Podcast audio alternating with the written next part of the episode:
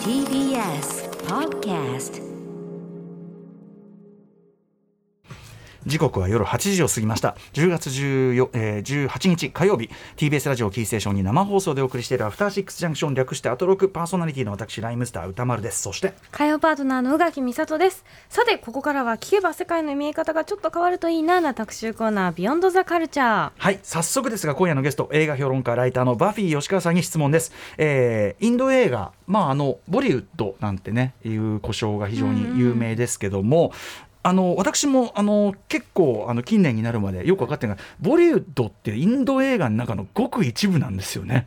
実はね。そうなんですよね、えっと、インド映画っていうのはあの、まあ、ボリウッドだけではなくてボリウッドっていうのはですね、うん、まあ、北北インド映画になってきて、はい、まあ、それ以外ですねあ、えーとまあ、タミル語映画っていうのが、うんえー、コリウッドっていうのがあったりですね、うん、これはだから知られてるところだとそうですね。ムトゥ・オドル・マハラジャだったりあれはコリウッドそうですねなかったんですね、そうなんですよ、あとはロボットとかも。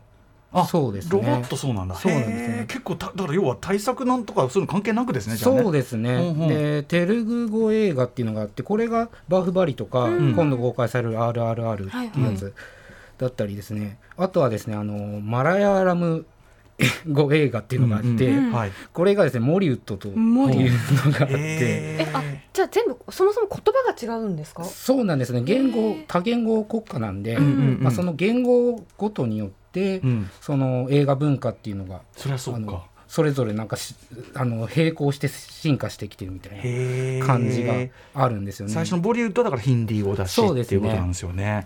で、まあ、あとはですねそこにも属してないものっていうのが実は、まあ、例えばその若手クリエイターの人たちが作った、うん、まあ、インディーズ系の映画だったりそのそうですね。そういったものだと属してないんで、まあ、うんうん、これから実はまた新しいのが出てくる可能性もあるということな新しいジャンルのものがどうですか、はい、そうなんですね。だからまあ日本はその一括りに、うんうん、そのなんだろうボリウッドってインド映画イコールボリウッドっていうイメージが強いんですけど、うんうんまあそれだけじゃないよと、うん、いっぱいありますよっていうことなんですよね、はい、そしてそれぞれにねいろんなシーンがあるとしたらインド映画っていう一口にくくるけどそのインド映画って言った時にイメージできるそのそれそれはごく一部に過ぎないよっていうことでもありますよね多分ね。そうですねもう本当になんか宗教色が強いものもあったり、うん、あの田舎の方とか行くと、うん、もうそのおじさんたちが裸でうん、あの生活してるとか、まあ、そういった場面とかを切り取った映画とかもありますし、うんうんうん、かと思えばねガガリー・ボーイとか見るともう全然そのね、ね、あのまあ、都会の本当にストリートカルチャーがあって。うんうん。そうですね。で最近だとその、まあ、デジタル化とかも進んできてるんでうんうん、で結構田舎の方でも、はい、あのなんていうんですかね、その iPhone とかタブレットとかを普通に持ってるんで、うんうん、あの全然アクセスできるそうですよね。だから世代ごとによってまた全然ノリも違うでしょうし、当然のことながらね、はい、ちょっとじゃあそのもろもろの事情今日はね、はい、バフィーさんに伺っていきたいと思います、はい、ということで、えー、今夜はインド映画全般というかね、はい、えー、まあ、入門的な特集だと思ってください。はい。歌丸さん私たちはインド映画の1%も知らなかったみたいですインド映画のリアルを勉強しよう特集。はいということで、えー、先ほどもねタイトル出ました。1998年に日本公開された「ムトゥ踊るマハラジャ」の大ヒットで、まあ、インド映画ブームあインド映画全然我々とこう違う文脈というかな。あこんな面白い映画があるのか、うん、まあ、我々してブームになりましたし2017年にはバーフバリ2部作これはもうなんていうか草の根的に本当に人気が広がってもう本当にファンダムというか、はい、めちゃくちゃ盛り上がるこの番組でもねめちゃくちゃ盛り上がりました。本当面白いから、えー、で SS ラージャマウリ監督ね。あの監督が実際に来て「やー」なんつって来た嘘でしょみたいな。今週も来てしまうというね、ね、うん、カジュアルな人というね。世界的監督なんですけどね、えー、今週金曜日21日から SS ラジャマウリ監督最新作 RRR が公開されるということで、はい、あの監督も木曜日にスタジオにお越しいただきますが、えー、まあインド映画注目が集まっているタイミングという言い方はできるかと思います。ただですねやはりその、まあ、例えばインド映画まあ例えばミュージカル的なね場面が多い、うん。はい、歌って踊るこう、まあ、動きとかも含めて、インドのダンスというか、うん、そうそうそう。なんかイメージあるじゃないですか、はい、えー、なんだけどこれ、えー、と後ほど詳しく伺ってきますがこれ決してもう今のそういうメインというか主流というわけでもないという、うん、それだけなわけではない、ね、そうなのかっていうね、ことなんですね。ということで。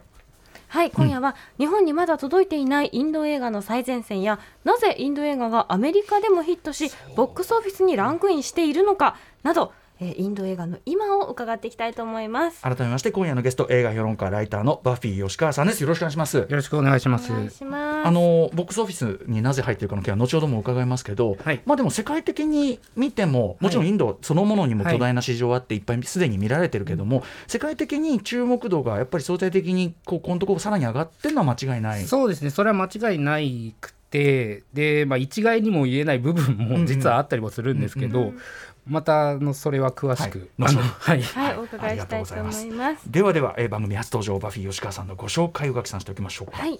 映画評論家、ライター、ヒンディーミュージック評論家。2021年9月に初の著書、ハックス未公開映画研究所を出版。Spotify で映画紹介ラジオ、バフィーの映画の話、映画紹介サイト、バフィーズ・ムービーマニエを定期的に更新中。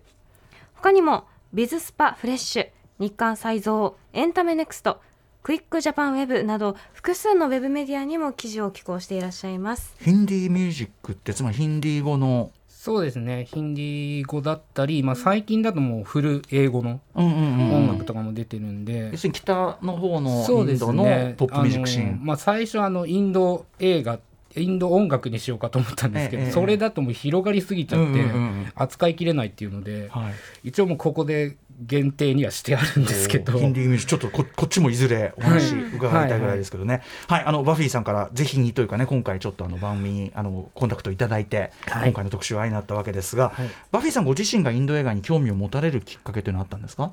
えーっとですねそのインド映画っていうものはもともとその私自身、あの劇場公開映画っていうのを、はい。まあ、毎年毎年あの7割8割ぐらい見てるんですよ。そもそもそもそもめちゃくちゃ見てる。そもそも。そもそもそもそも見ててでミュージカルが中でも好きで、うん。で日本に来てるミュージカルじゃもう足りないということで、あの iTunes だったり、まあ、海外サイトで、まあ、いろんな、まあ、曲とかを、うんうん。ミュージカルの曲とかを物色してたんですね。はい。でそしたらあのある時期ぐらいから、うんうん。なんかちょっとラテンとかヒップホップとかなんか、まあ、インドっぽいのもなんか混じってるようななんか曲が結構出だして、うんうん。これなんだと思ったらインド映画の,、うんうん。あの曲だったんですよ。うん。そっから入って結構ハマるようになっちゃってっていう感じで、ちょっと入り口はあの、はい変な感じではあるんですけど。は入り口はよ、まあ、それこそ歌って踊るのところからそうですね。入ってるんだけど。入り口はだからステレオタイプのところが入ってる部分は正直あるんですよね。もちろんでもねそこが独自の文法というか魅力にインド映画あるのも事実ですもんね、それはね。そうですね。個人的にはそこがあの好きではあるんですよ。あの RRR もね、まあ、ご覧になった方があると思う。けど、まあ、あのはいバフバリ以上にある意味そこははあのある映画でもあるから。そうですね、うんうんうんまあ、でもそういうイメージ以外の、ね、ところはちょっと後ほどまた伺ってきますけど、はい。あのちなみにその RRR バーフバリ SS ラージャマリ監督に、えーインタビューされたそうですけど、そうですね、はい。えっ、とこれ IGN ジャパンさんとうん。日刊サイゾーさんの,、うん。あのインタビュー記事が、まあ、公開ぐらいにはい。映画公開ぐらいに出るんですけど、はい。あのまあ、バーフバーフバリ RRR の、まあ、ラージャマール監督、まあ、イメージイメージっていうかあの実際インタビューしてみて、はい。あの結構真面目なうんうん。方だなというのがあって、私があの一つ質問で、うん。あの今後あのこの RRR にもそのイギリス人俳優がはい。出てるんで、うん。今後そのイギリス人だったりそのハリウッド俳優、うんうん。誰か使いたいですかっていうことを言った,あ、はいはい。言ったんですけど、はい。あのその新作のテイストに合うかどうかっていうのがまずその、ん。本脚本を書いたりしないと分かんないから、はい。今の段階じゃちょっと言えないよっていうことで。その通りっちゃその通りなんですけど。そんなあのそんなシリアスな質そうそう。そうそうそこまできっちりじゃなくてなんか軽くあのこの人と仕事してみたいよみたいな感じで答えてくれるのかなと思ったらかなり真面目に答えられたんでそれはすすごい映画作りに確かに。関してストイックな人なんだなっていうのはイメージが。なるほどね。はい。いやでもね実はすごい緻密に作られてる作品たちでもあるから、うん本当そうかもしれないですよね。はい。ちょっとあの SS ラージャマウリ監督お会いして私もお話を伺うのを楽しみにして、まあ、あの公開前インタビューなんで割とあの今回の作品に関する概要的なことにはなりますが私の場合は楽しみにしていただきたいと思います。そしてでもねとはいえその我々そんなね RRR のバーバリでまあつってももう部分も部分。うんっていうことだし、えーだいぶそのそういうイメージとは違う世界が広がっているらしいので、えーバフさん。には？はい。1%ですからね何しろね。はい。99%。1%濃くない？すごい濃くない1%の時点で。でもでもそうそうだね。確かに1%の時点で結構いいし、うん。面白いわけだからとなるとっていうあたり残りがもうなんですよね。楽しみ。だからまあい1%いってるかもちょっとあっていうところですけどね。まだまだもっとあるよということですねわかりました。じゃあちょっと今回ここからおとっかかりにね、あのさまあそれこそ配給会社とかその興味持ったりすればさらに話も変わってそうくるから。ですね。これをきっかけにもっとどんどん入れてほしいですけどね。うんうんうんはいということでお知らせの後、えーバフィー吉川さんにインド映画のリアルについてお話をさらに伺っていきます。時刻は8時12分。生放送でお送りしています。アフターシックスジャンクション。この時間は私たちはインド映画の1%も知らなかった。インド映画のリアルを勉強しよう特集。ゲストは映画評論家映画ライターのバフィー吉川さんです。よろしくお願いします。お願いします。はい、あのバフィーさん、ちょっとあの1個聞き忘れちゃった大事な話で、1%っていう時にちょっとイメージしやすいと思うので伺いたいんですけど、あのインド映画、えー、と全体で年間でいうと、例えば何本映画って作られてるもんですか？そうですね。ちょっとまあコロナ禍があったんで、まあ若干上下するとは思うんですけど、はい、まあ2000本近く、年間2000本、年年間2000本近くで、それがまあさっき言ったようにそのそれぞれの言語の映画が、まあ例えばその、えーボリウッド、うんうん。北インド映画だったりすると、はい。まあ400いくかいかないかぐらい。でえー、とあとは南インド映画、うん。タミル語だったり、えー、とテルグ語だったりっていうのが、それぞれ200ずつぐらいあるんで、うんうんそれだけでもう1200とかそういっですよちゃうんでね。すよね。だからとなると確かに1%どころじゃないかもしれないって本当だよね。だって日本で少なくともシネコンとかにかかるレベルでインド映画って言ったら、そうですね。もう年間で多分10本ないと思いますね。あのイベント上映とか、うんうんうんそういうのを入れるとまあ30ぐらいいくかなっていうのはあるんですけど、本当に一般劇場でっていうのは、多分10本もないですね。うんうん僕でもねあのまあ最終的結論にもつながることだと思うけど、はい潜在的な需要はあると思いますよ全然。ああ全然あると思います。なので、まあ、もちろんだから知れ知りさえすればバフバリ超面白いっつってうんうんヒットするし、ガリーボーイみたいなあこんなのもあるんだ超面白いってなるわけであのなので今日はそのあたりもとっかかりにはい教えていただければと思います。はいでは行きましょうか。はい、今夜は3部構成になっています。第1部はインド映画らしいとは？第2部はインドの映画人が抱えるジレンマ。そして第3部がインド映画の今について。はいということで早速ですが第1部行ってみましょう。そもそもインド映画らしいなんてものは存在しない？はい、先ほどからね何度も言ってますけど、まあ、歌って踊る感じ群舞でね、えーでもある種こうインドっぽい音、はい。なんか音メロディーと動きと、みたいな。たたとえそのなんていうかなすごく今っぽくなってても基本にそのテイストがいる。あのインド料理屋とか行くとやっぱそういう映像がずっと流れてたりうん、なんかもするし、結婚式のシーンみたいそうなやつが。そうそうそう、はいはいはい。でやっぱそうじゃんっていう感じがしちゃうんだけど、はいえーまあ、そういうイメージですよね。で強いのは事実ですけども。そうですね、まあ、歌って踊るっていう映画が、まあ、あることはあります。うん。でまあそれは本当にね日本のなんだろうあの侍映画とか、まあ、怪獣映画とかあ。そういうちあの映画があの、今も作り続けられてるのと同じように。海外のイメージが強いものね。そうそうですね、うんうん。あの一部であるんですけど、まあ、その中でもあの、まあ、そもそもなんその音楽がなぜ結構入ってるかっていうと、あの音楽レーベルが制作に入ってたりもするんでで予告とかその曲のプロモーション的に使われてる部分もあるんですよね。でその曲がわりかし多く入ってるっていうのもあるんですけど、まあタイアップ的なね。うん。でも最近その歌って踊るって言ってもその前後、まああればまあ中間ぐらいに、うん。だから全部で3曲ぐらいしかないのとかも全然あったりして、うんうん。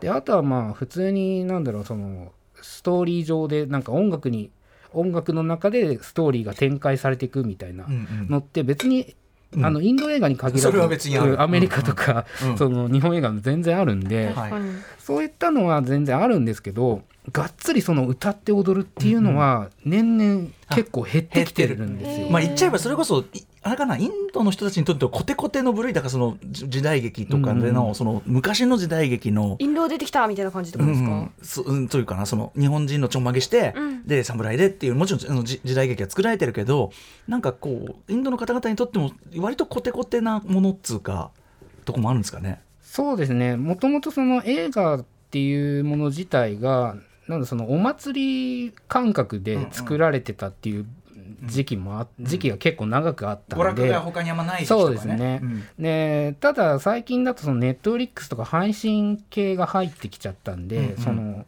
そういうお祭り映画だけじゃないぞっていうので、あのまあ、いろんなジャンルがすごい作られるようになっていったんですよね。まあ普通のドラマ映画そうですね。うんうん。なんかそういう部分はその海外を結構意識したりっていうのもあるんで、うんうん。もう本当にミュージカルだけに限らずシリアスなうん。最近だとまあジェンダー関係とか、うんうん。LGBT とか、はい。そういったものも多くなってきてますし。そうですねあのそこまで詳しくないんですけどインド社会例えば LGBTQ とかに対してあの塩梅ってどうなんですか？寛容度というか。えーっとですねこれもちょっと一概には言えない部分があるんですけど、うんうん。あのーそうですね。まあ首都圏、あのーはい、都心？都心はですね、結構オープンにはなってきているんですよ。都会とか若い人たちはそうですね。とかっていう。でそれって結構他の国とかもはい。同じだと思うんですよ。そうですおっしゃる通りおっしゃる通り、うん、なんかそんな感じなんですよね。でも日本って結構なんかインドっていうと女性蔑視がすごいとかそのそういうあのーイメージがね。なんかだ、男性至上主義社会みたいなイメージがあるんですけど、まあ、そういった保守的なあの考えを持ってる人も必ずしもいて、うんでそういった人たちが多い州とかもあるんですけどうんあのやっぱりあの発展してるところっていうのは結構オープンになってきてるんで、うんうん。そうでもないようなことなるほど。結構。なるほどじゃ逆にその土地によってかなり差が大きいそうですね差が大きいんですよね。えー。当然あと世代によってこれからももっと変わっていくだろそううし、ですねまあ、でいろいろ多様性はあるんだけどこれは今度はその日本での需要のされ方というかやっぱり帰ってくる本数が限られてるから、まあ、ある種のそのなんていうかインパクトを残した先のイメージが強くなるのってこれ日本人の観客にとっては致し方ないところもあって。はい。まあ、そのちょっと重要な流れというと、まあ、ムトゥがまず結構大インパクト残しましたよね。ね。あれもそもそも公開時でちょっと前の映画でしたよねすでにね。えーそうですね。あれが、えっと98年ですか？ね日本でうん日本で公開するるの98で、まあ、そうですね。あのムトゥが公開されて、まあ、日本でなんだろうインド映画はこういう感じだっていうイいメージが、う、そうですね。定着しちゃって、まああれはあれでねその要は知らないせ映画の世界っていうか全く違う文法の世界ってそいううか、ですねあれはでよかったっちゃよかったと思います。今はあったと思うけど。そうですね。まあ、あの時期からも結構いろんな映画っていうのはインドで作られてはいたんですけど、うんうん。やっぱりあれがイメージづいちゃって、うんうんその日本っていう日本においてのインド映画といえば本当に歌って踊るうんっていうイメージであの日本人もそれをすごい求めちゃったんで、うんそればっかりが入ってくるようになって結構悪循環が今も未だに続いてるっていう状況ではあるんですけどね。要所要所でこうインド映画のヒットってあったじゃないですか。例えば「そうですね。きっとうまくいく」とはいはいかってすごいヒットしたし、あとはまあプチであの恋する輪廻とかうんうん。もちょっと流行ったりはしたんですけど、はいはいあとはまあバーフバリとかですよね。バーフバリはそこまであのあのロングバージョンは踊りの場面とか増えてるけど、はいはい。あの我々が見たバージョンはそこまで歌踊りの映画って感じもなかったから。そうですね。あれが多分まあ世界インターナショナル版みたいな感じなんで、だからあの時期もそうですね。だから世界に向けてそのなんだう歌って踊るだけじゃないぞみたいなイメージを、あの打ち出したかったっていうのは正直あると思うんですけど。映画人たちもね。はい。じゃあこれちょっと第2部につながっていく話かもしれませんね。これそのこのインドのイメージってその日本におけるだけなんですか？それとも他の国も割とインド映画イコールあの歌って踊って首をこう揺らしてみたいなイメージなんですか？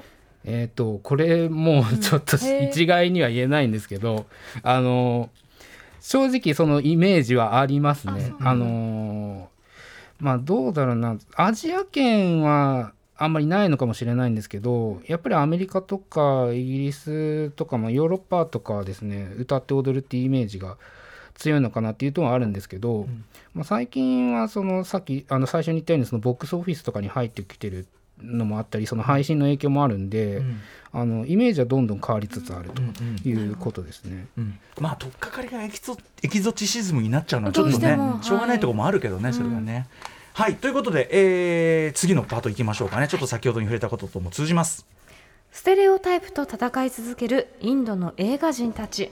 はいということで、まあ、その歌って踊るイメージ、まあ、日本もそうだし、まあ、あるところにこう作り手たちはちょっとそうじゃないところっていうのをアピールしようとしているところに今入ってるって感じですかね。そうですね、まあ、さっき言ったようにステレオタイプがはびこってのはインドだい日本だけじゃないんですけどまあ今までですね結構その、まあ、例えばそのインドにおいて結構す、まあ、すごいポピュラーな監督で、うん。カラン・ジョーハルっていう人がいるんですけど、うんうん。この人は結構ステレオタイプとすごい戦ってきた人でカラン・ジョーハルさん。はい。で例えばその「マイ・ネーム・イズ・ハーン」という映画が、うん。あのあったんですけど、はい。これを撮るときにですねそのやっぱりインドっていうのはその歌って踊るイメージが定着してしまっていると、うんうん。でその前にあの、えーと「スラムドッグ・ミリオネア」も公開されたし、これはインド映画じゃないんですけど、あの世界的にそれであの話題になった分広がっちゃったと。ダニー・ボイルがねケツにわざわざそれをつけましたもんねちょっとね。うんうん。あれステレオタイプ強化だあれはね。それは嬉しいことなんだけど、うん。インド映画ってそれだけじゃないんですよっていうことをうんうん。私は言いたいということで、はい。あのーあえてその歌って踊るっていうものをうん。排除して、うんうん。あのーこの「My Name is Han」っていうのをうん作ったんですよね。うんでこの作品っていうのはまあ911テロ以降のそのイスラム教徒の扱われ方っていうか結構シリアスな映画になってるんですけどそこに問題提起したそうよですね社会派な映画なんですけどこれがですね、まあ、世界的にそこまで あのあそうなんだ。あの評,、まあ、評価はされたんですけど、ん。まあ、大ヒットはしなか話ったっていう。題にならなちょっとなりづらかったカラン・ジョーハルさんのいうことがあって。2010年の作品。はい。そうなんですよね。でその後にあの思いっきりステレオタイプなあの、うんうん。スチューデント・オブ・ザ・イヤーっていう曲あのええ作品をはい。撮ったんですよ。逆に？逆に。カラン・ジョーハルさんがそのステレオタイプを嫌うあの排除した作品を作った後に思いっきりそっちに振り切った作品を作ったそっちに戻ってきて、へーでこの「スチューデント・オブ・ザ・イヤー」っていうのが、まあ、あのステレオタイプではあるんですけど、うんうん。あのなんだろうそのあの海外ドラマの「グリー」だったり、はい。ゴシップガール」とか、うん。そういったなんだろうあの海外そのミュ,、ミュージカルとかそのおしゃれ映画要素っていうはい。のをてんこ盛りにして、あのステレオタイプなんだけど、うんうん。新バージョンみたいな、うんうんうん。あの作品を作ってきたんですよね。ステレオタイプにはあえて乗っかって見せそうですね。る上でその中身はバージョンアップしてる。そうですね。で、うん。中身もあの結構まあちょっと BL っぽい部分もあるんですけど、うんうん。あのほんでなんかまあがっつりなんだろうちゃんとはその明うん。明確には言われないんですけど、うん。同性愛とかも扱ってたり、うんうん。あのーそうですね曲自体が結構アップテンポっていうか、うんうん。あのーラテン調だったり、そのまあなんだろうなそのポップポップ感が増したものだったりっていうのを使って、うん。そのステレオタイプの中にも新しさっていうのを結構盛り込んできた。っていうのがあるしこのカラン・ジョーハルっていう人がもともとちょっと悪い言い方になっちゃうんですけど外国かぶれな人であって、うん。でその前にあの、まあ「さよならは言わないで」っていう作品がうん。あるんですけど、うんあのこれちょっと日本ではですね、うん。今見ることできないんですけどあそうなんだ。はい。これはですねあの、まあ、ニューヨークを舞台にして、あの不倫劇うん。を描いてたりして、うん。だからなんだろうそのインドではやらないようなことを結構率先してうんうん。やってたっていうなるほど。人が、カラン・ジョーハルっていう人なんですよね。マイネームイズハーンとスチューデントオブザイヤーは日本でもこれは。そうですね。えっ、と、マイネームイズハンは一応未公開であ。DVD スルーとか。DVD するあはいはいになってて、スチューデント・オブ・ザ・イヤーは公開されましたね。うんうんうん。はい。えーというような作家がいたりする。もうある意味そのだからなんていうかな対対外的なイメージとかも意識的にこうなんていうの？戦略的にこうややってる作ってる人がいるというかそうですね。ことかうん、他にこうなんていうんですかね。あの作家の動きとかありますか、えっ、とですね、まあ、これも結構いてですね、うんまあ、例えば、まあえーとまあ、ラージャ・バーリ監督もそうだったりするんですけど、うん。まあ、ラージャ・バーリ監督っていうのはあのわりかしその歌って踊るっていうシーンがさっき言ったようになかったりするんですけど、うんうんこの人はですねあのバラディーガっていう作品があるんですけど、まあ、その時から、うん。あのまあ、そのインド映画にはその56曲絶対必要だっていう曲が必要だっていう概念から脱して、あのストーリー上で必要ない曲だったらうん。あのもう使わないでおこうっていう、うん。なんかそこの意思を貫いてるうん。っていうのがああるんですよね。うん。で今回の「RRR も」うん。あのーうん。中間のその「ナートゥナートっていう曲と、はい。まあ、最後の、まあ、エンディングですね、はい。それぐらいしか、まあ、ダンスシーンっていうのはなかったりして、うん。で必要じゃない曲っていうのはもうゼロでもいいっていう考えで、まあ、突き進んでるっていうのもあったりですね、うん。まあ、それがラージャマーリ監督の意思であるんですけど、うん。あとはですねえっ、と、うん。えっとですね、えー、とガリー・ボイド、うん。えー監督。ゾーイ・アクタルさん。そうですね同意アクタルうん。サボですね、今度あの新作がうん。公開されやるんですけど、ガリーボーイは本当に良かったです。うんえー、と新作がですね、うん。えーとまあ、新作って言っても2011年に公開されたものの、えー最近になやって最近になって公開されるっていう感じなんですけど「人生は二度とない」っていう作品があって、はい。えー、とこの作品もそうですし、えー、と8月に DVD が発売になった「まあ、鼓動を高鳴らせ」ってういう作品もあるんですけど、これの中で結構キスシーンをすごい入れてる、ん。うん。あのインド映画ってなんかそのキスシーンだったりその性描写っていうのは、はい。あの入れちゃいけないみたいな。へ結ー構そうなんだあ今も。厳しかったんです厳しかったんですけど。それ当時今も？今もまあ保守的な作品だとありますけど、へあえのそれそういったのが強かった時代から、うんあのバンバンあのキスシーンを入れてるっていうのがああって。そうなんだ。要するにそのあの法律としてがっつりあるとかそういうこうラインがガイドラインがはっきりあるわけじゃなくて、そうですね。なんかみんなやんないものっていうぐらい、まあ、あとは宗教上のうん。まああそんな厳格なのやっぱりね。いですね。うん。一時期あの韓国ドラマとかも、うん。多分そういうのあった時期があったと思うんですけど、まあもちろんねハリウッドだってヘイズコードがあってね、うんそうですね、まあ、どの国もそういう時期ってのはあるかもしれないけど。そんな中で結構キスシーンを頻繁に入れてるっていうことで、うんうん。まあいろんなところから怒られたりはしてたみたいなんですけど。怒られるん。ですねそれで。へうーなんかそういったところで、ーうん。うん。えー、とゾーイ・アクタルさんうん。うん。うんは戦ってきてましたね。そうつまりその要は対外的なそのステレオタイプもそうだしその国内的なある意味その保守的なその土壌だったり風土みたいな、まあ、両方とこうなんていうかな両方でこうアップデートを試みてる作家たちもどんどん今出てきてるし、まああの SS ラジャマウリ作品とかもそうだけど世界的にそれがヒットするっていうことも結構増えてるっていうことでもありますよね。そうですね。うんだからまあステレ,、まあ、ステレオタイプと戦い続けてきたその結果として、うん。まあなんだろうな、まあ、ステレオタイプと戦ってきたっていうのはもう過去に遡ってくると多分ずっとやってるんだろうけど、あのその代表する映画人たちが、はい。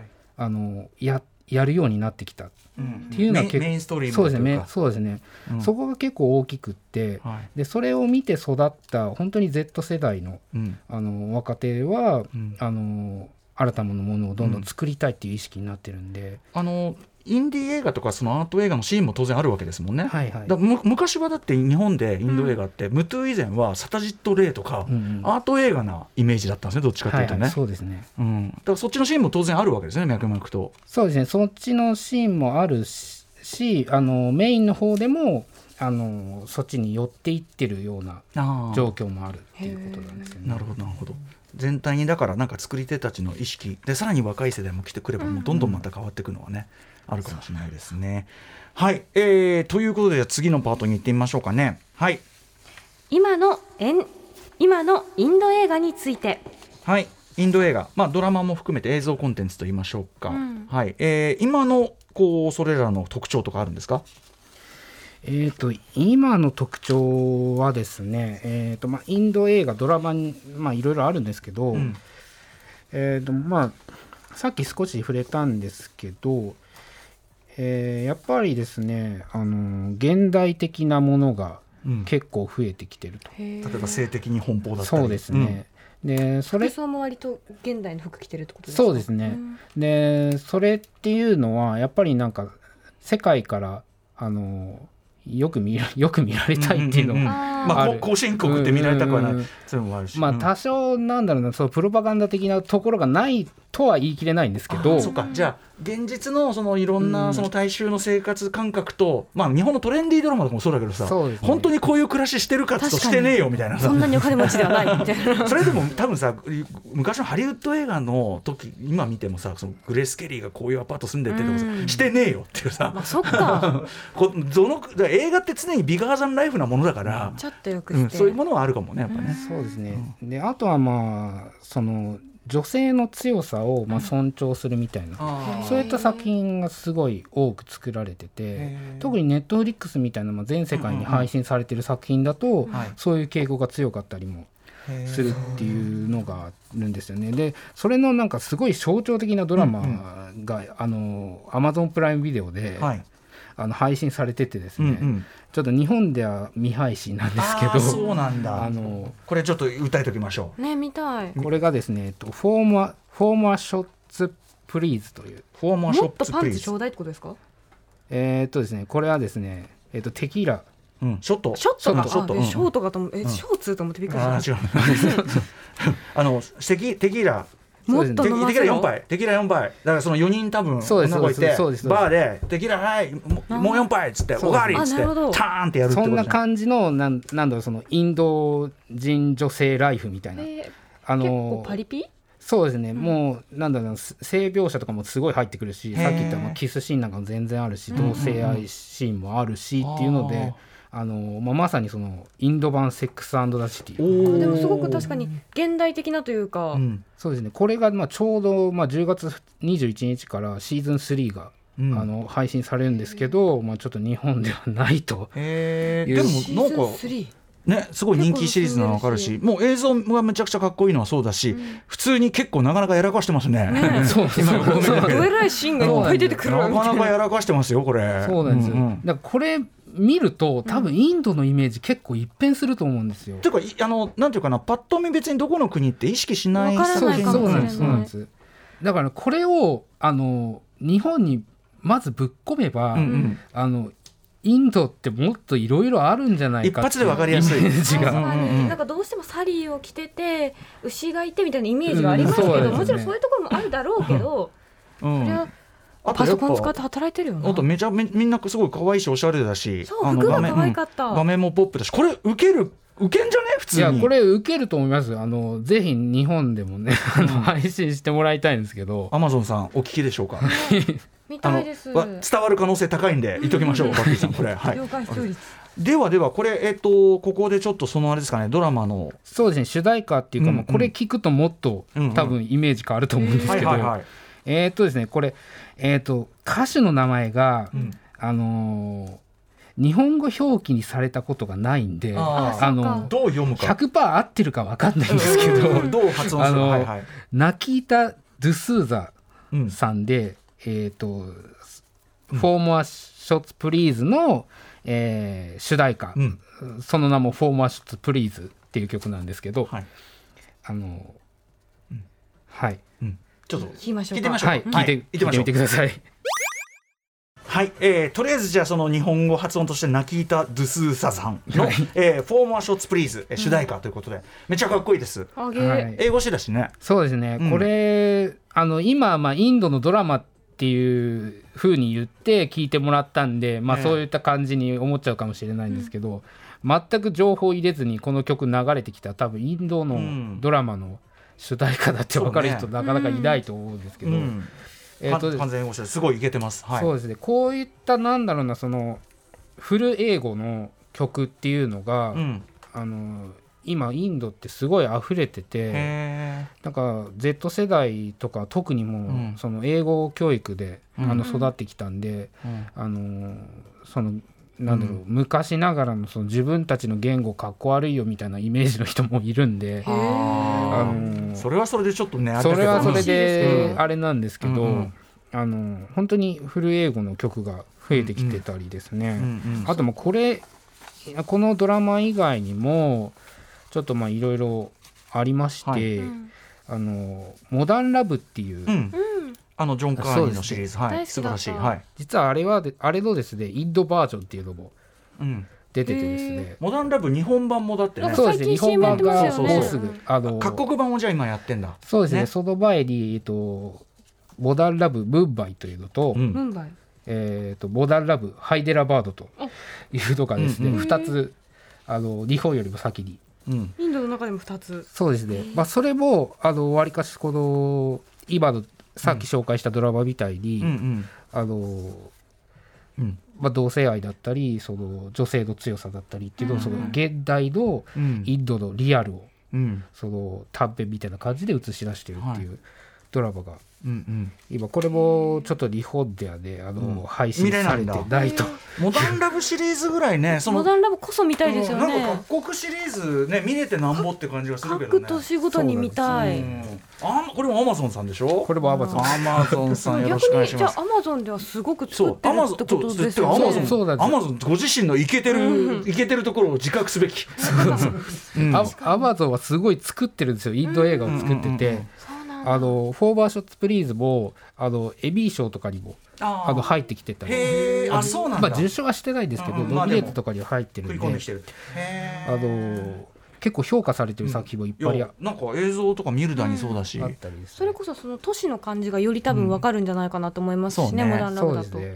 あとはもう他にはですねディズディズニープラス、うん。あのホットホットスターっていうのが、あのまあ、ちょっとアメリカではホットスターがですね去年の11月に配信になっちゃったんですけどあのその中でもオリジナルドラマっていうのがすごいうん。あの配信されててですね、ええ。ー、と最近だとその、えー、とミズ・マーベルの中に、えうんうん。あのああ。インドの俳優さんが結構はい。出てきてたんですけど、まあインド系ですもんねね。インド系の俳優さん、あのアメリカに在米のインド俳優じゃなくて、はい。本当にボリウッドとか、うん。うん。うん。あのそっちのインド俳優を使ってたんですけど、それっていうのがあのディズニープラスホットスターのちょっとプロモーション的な。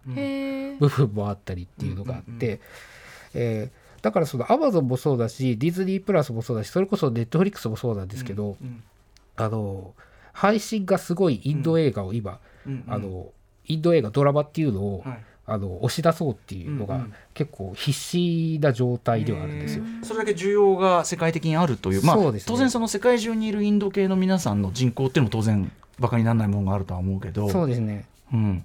あのまあインインド系の人たちに限らずそのまあアメリカ人だったりイギリス人だったりうん。あのそういう人たちにも、うんうん。あのすごい触れてもらえるようにっていうことで、うんうん。あのまあ需要がなければ、ね、あの配信とかもなかなかされないと思うんですけど、うん。あとあれですかねその例えば韓国映画がすごくその国家的に戦略的にねその映像産業映画産業をその輸出さ輸出もできるレベルっていうか、あの高めるっていうのをやってきましたけど、はい。インド的にやっぱそのさっきちょろっと国策的にとおっしゃってましたけどそういう国の後押しとかそういうのあったりするんですか？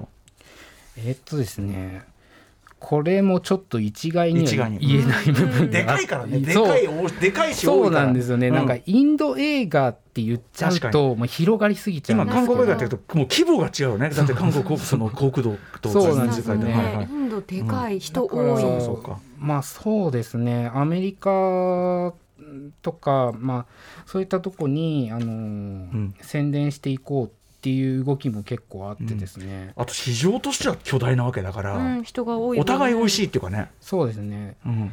でなんだろうな最近だとですね、まあ、グネットフリックスになるんですけど、うん。まあ、グレイマンにですね、うんうんダヌーシュっていうはいはい。あの俳優が出てたり、あまあ、今度あの「ハート・オブ・ストーン」っていうあはい。あのガル・ガドットのうん。あの主演の映画がネットフリックスでうんやるんですけど、ハート・オブ・ストーン。その中にもアーリア・バット、うん。あの RRR の、うんうん。RRR にも出てましたけど、はい。アーリア・バットが出てたりですね。そっか。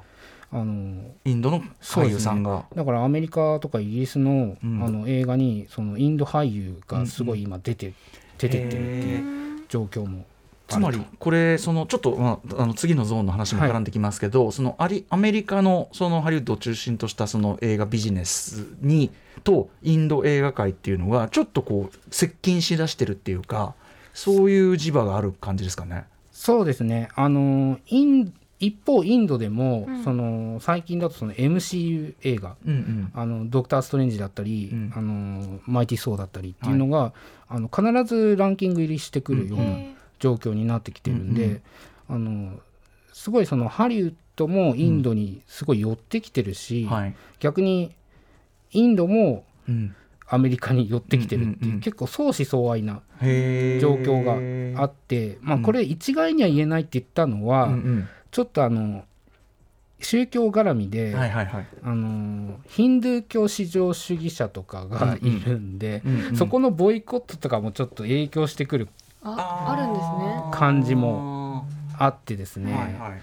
それで、あの邪魔されてる部分もなきにしもあらずというところも、まあ、だからあの人数あの国土から全員が全員もろ手を挙げてというわけではないが、ただまあ相対的にまあ考えられないぐらい接近してますよね。そうですね。接近してるんですよ、うん。実際に。はい、これあの背景というかねなぜそうなってきたかという大きな背景とかありますか？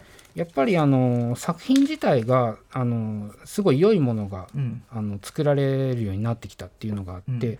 であとはまあ世界目線うん。っていうのがすごい入ってきた。あの世界市場を、まあ、ターゲットにしてっていうものが、あの入ってきたんで、まあ、中間ぐらいで言いましたけどその歌って踊るっていうものをどんどん排除して、はい。まあ、世界であの受けるものっていうものうん。っていうのをあの多く作るようになってきたっていうその流れがあってうん。でこれが2010年ぐらいにちょちょっとずつ、もうもっとまあ2000年ぐらいからあったんですけど、うん。徐々にあのどんどんどんどんそういった意識が強くなっていって、はい。まあ、母数自体が多いですから、うんうん。それが一気に押し寄せてきてるとうんうん。いうような状況ではい。あのアメリカもイギリスもそのヨーロッパとかも無視できないよっていう状態にうんうんなってるんですね。うんうん。あの巨大なその今までなかった巨大な市場っていう意味では中国があって、はい。であの中国資本がすごくハリウッドはい。入ってきてるっていうそれが話題になってた時期もありますけども、そうですね。ことのまた塩梅の変化もあるんですよね。そうですね。それもあってですね、まあ、それもあの理由の一つとして中国が今検閲がすごい厳しくうんうん。なってて、まあ、鎖国状態なんですね。結構エンタメ系が。あのディズニーのちょっとしたそういうこうなんていうかなあのセクシャルなバランスうのん。描写とかも全部もうダメダメみたいになっちゃってますね。うなんですよ。でなんだろうな最近だとそのさっき言った MCU 映画とかも、はい。えー、とほほとんどほとんどっていうかえーコロナ禍以降に公開されたものはうん。一本も公開されてないという状況があって、で、うんうん。あとはですねその、まあ、ソニーとかもスパイダーマン映画とかあのモービルスとかああいうのも公開できないとか、うんうんまあ、いろんな状況があってですねそれ、そこがその、なんだろうなあんまり中国に寄り添うっていうか忖度してもうん。